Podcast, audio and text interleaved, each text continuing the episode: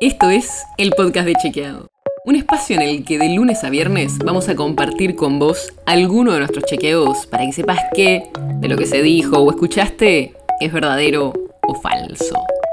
También te vamos a presentar las verificaciones que hacemos de las desinformaciones que andan circulando por ahí y vamos a traerte datos y contexto para entender mejor las noticias. Soy Olivia Sor. Desde 1995 que el Estado Nacional mide cuánto ganan los docentes en cada provincia. Y nosotros, en Chequeado, venimos analizando esos informes desde hace años para ir viendo si los sueldos de los maestros le ganan o no a la inflación. Y el tema es que hace varios meses entrábamos a la página oficial y no aparecían los datos. Consultamos al ministerio y nada. Cuestión que nos cansamos y le hicimos un pedido de acceso a la información pública, que es un trámite mediante el cual el Estado tiene que darte la información que cuenta sobre el tema que vos le consultás, salvo algunas excepciones como los secretos de Estado. Pero obvio que estos informes de salario docente no son secretos de Estado, ¿no?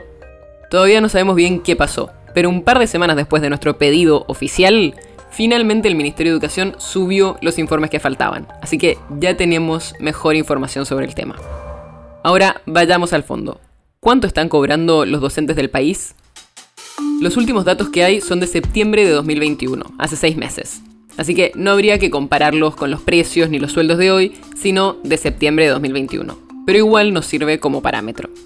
En ese mes, los docentes que más cobraban en promedio eran los de Tierra del Fuego. Según el análisis oficial, que toma en cuenta lo que cobra un docente de primaria con 10 años de antigüedad por una jornada simple, en Tierra del Fuego los salarios eran de poco más de 84 mil pesos. Segundo en el podio estaban los maestros de San Luis, con casi 80 mil pesos, y terceros los de Salta, con casi 78 mil pesos. Pero hay provincias donde se cobra mucho menos.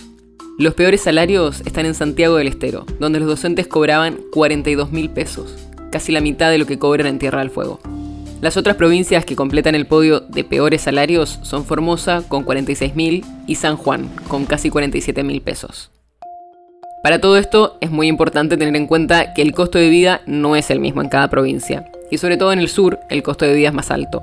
Pero más allá de eso, las diferencias salariales entre lo que paga cada provincia son muy importantes. Por ejemplo, en Salta los maestros cobraban 30 mil pesos más que en Formosa por el mismo trabajo. O sea, en Salta cobran casi el doble y eso que las provincias están al lado. Y esto pasa porque, aunque hay un salario mínimo que fija el gobierno nacional para los docentes, cada provincia es la que define el salario de sus maestros. Y además es cierto que hay una paritaria nacional que funciona como referencia para las provincias, pero finalmente lo que importa es lo que cada provincia negocia con sus sindicatos provinciales. El podcast de Chequeado es un podcast original de Chequeado, producido en colaboración con Posta. Si tienes una idea, algún tema del que te gustaría que hablemos en un próximo episodio, escríbenos a podcast.chequeado.com. Y si te gustó este episodio, seguinos en Spotify o en tu app de podcast favorita y recomendanos a tus amigos.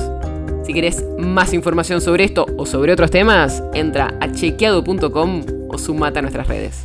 Soy Olivia Sor.